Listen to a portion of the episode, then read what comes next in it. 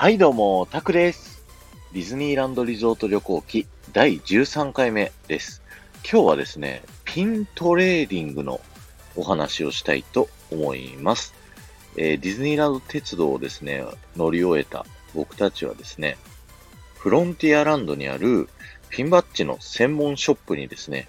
行きました。こちらのシューティングギャラリーの横にあって、もういろんなですね、ピンバッジがたくさん売っております。で、海外のディズニーではですね、あの、ピンバッジを交換するというですね、ピントレーディングというですね、ものが行われておりまして、ショップで売っているですね、ランヤードっていう首から下げるストラップみたいなのを購入して、そこにですね、自分の持ってるピンバッジをザクザク立て、刺しとくとですね、あの、同じくランヤードをつけているゲストだったり、キャストだったりの方から、あの、たまに声をかけられたりして、ピンバッジを交換しませんかっていうことができるというサービスなんですね。そして、あの、海外だと各パークにですね、ピンバッジの専門店みたいなのがありまして、そこだとですね、よりあの、ピントレーディングをしたいゲストの方たちが集まっているので、ピントレーディングしやすかったり、キャストの方もですね、なんかボードにいっぱいピンバッジを刺してて、もう自由に交換できるというような風になっていて、それも楽しいんですよね。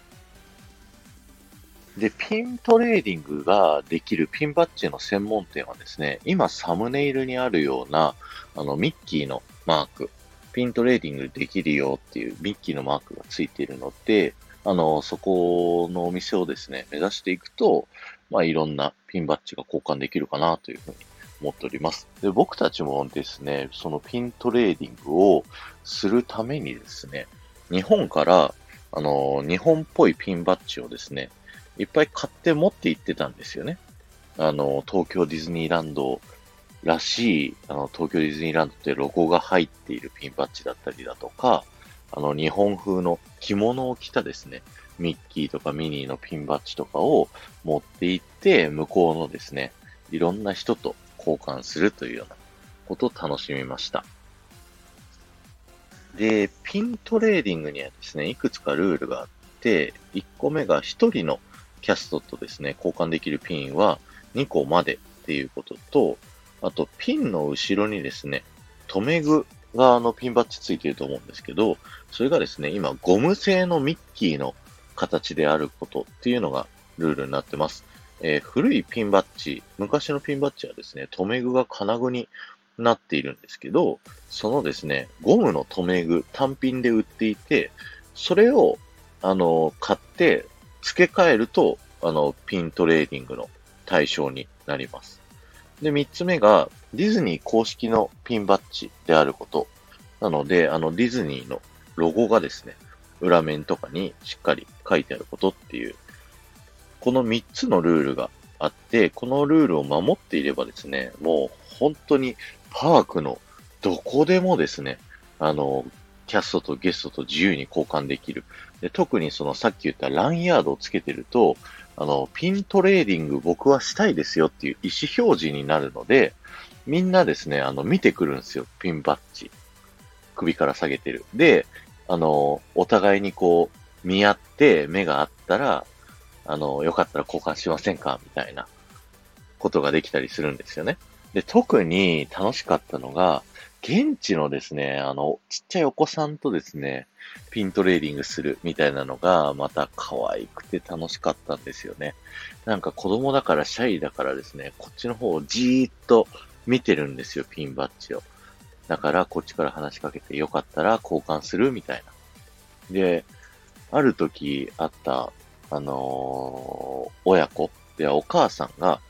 あのー、でもうちはそんなレアなピンバッジ持ってないから悪いわ、みたいな感じで言ってきたんです。なんかスターターキットみたいなのが売ってて、6個ぐらいセットで、ランヤードとピンバッジ売ってるみたいなのがあって、その男の子は多分それをつけてたんですね。で、僕たちは、そのレアなピンうんぬんじゃなくて、交換すること自体をあの楽しみに来てたんで、ああ、いいよいいよ、全然もうこれ交換するみたいなしてたらですね、その男の子が、じゃあ、あの、すごいいいピンだからもう一個あげるみたいなので2個くれたりとか、そういったコミュニケーションがですね、すごく楽しいんですよね。で、あのー、現地のパークではですね、また、それまたすごいコレクターの方もいらっしゃって、なんか、ファイルにですね、もう、ファイルいっぱいにピンバッジがついていて、それ見せてくださいって言ったら、快くですね、自慢げに見せてくれるんですけど、日本のピンバッジじゃもう持ってるんですよね、みんな。で、なんかリミテッドピンっていうですね、限定もののピンバッジっていうのがあって、それは裏面にシリアルナンバーがですね、書いてあるピンがあるんですよ。でそういったリミテッドピンじゃないともう交換しないよみたいなね、すごいマニアックな人もいたりしました。そうで、ゲスト同士はそう言ってこのピンがいい、あのピンがいいっていう風に、あの、吸ったもんだあるんで、いろいろですね、ネゴシエーションはする必要があるんですけど、それだとちょっとハードル高いなっていう人に関しては、キャストさんとですね、ピントレーディングすると楽しいんですよ。で、キャストさんは、さっき言ったあの首から下げるストラップとは別で、あの、ピントレーディング用のキャストのバッグみたいなのを持ってたりするんで、それをキャストさんに見せてって言うと見せてくれたりするんですけど、キャストさんはですね、特にこのピンがいいとか言わずに好きに交換させてもらえるんですね。なので、あの、僕、キャストさんと、あの、これ交換してくださいみたいな風にして、あの、交換してもらった豆の木のですね、ミッキー、あの、なんだろう、お酒の線にですね、ポーンって飛び出したミッキーがあるんですよ。ミッキーと豆の木のあのアニメーションの時に。それのミッキーを交換したら、なんと裏面にですね、シリアルコード書かれてて、あ、これ限定のピンなんだっていうのを知ったりとか、そんなですね、あのー、面白みもあったりだとか、あとはキャストさんも、なんかちょっとゲストを楽しませる工夫みたいなのをしていて、ちょっとレアなピンはですね、あの、裏面につけてたりするんですよ。裏返してつけてて、これ何ですかって聞いたら、いや、これはシークレットピンだから、僕が今から出すクイズにですね、答えてくれたら、このピンを交換してあげるよ、みたいな。そんな話があって、あの、前、エプコット、あの、ディズニーワールドのエプコットに行った時には、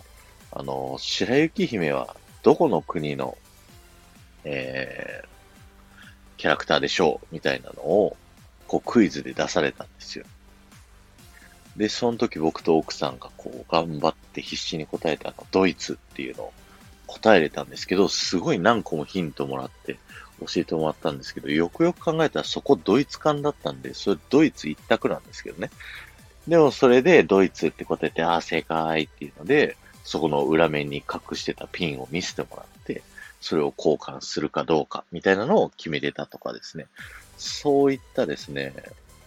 楽しいんですよね、ピントレーディング。日本ではやってないんですけど、日本以外の海外パーク全部他はやってますんで、よかったらですね、海外パーク、これから行くときはですね、日本からピンバッジを買って持って行ってですね、ピントレーディングをぜひ楽しんでいただけたらなと思います。えー、今日は終わりです。ありがとうございました。この放送が面白いと思った方は、ぜひフォローをお願いします。また、いいねやコメントやレターなどで参加していただけると、ものすごく喜びますので、よろしくお願いします。えー、次はですね、あの、パレードを見に行きましたので、次の回ではその話をしたいと思います。ではまた。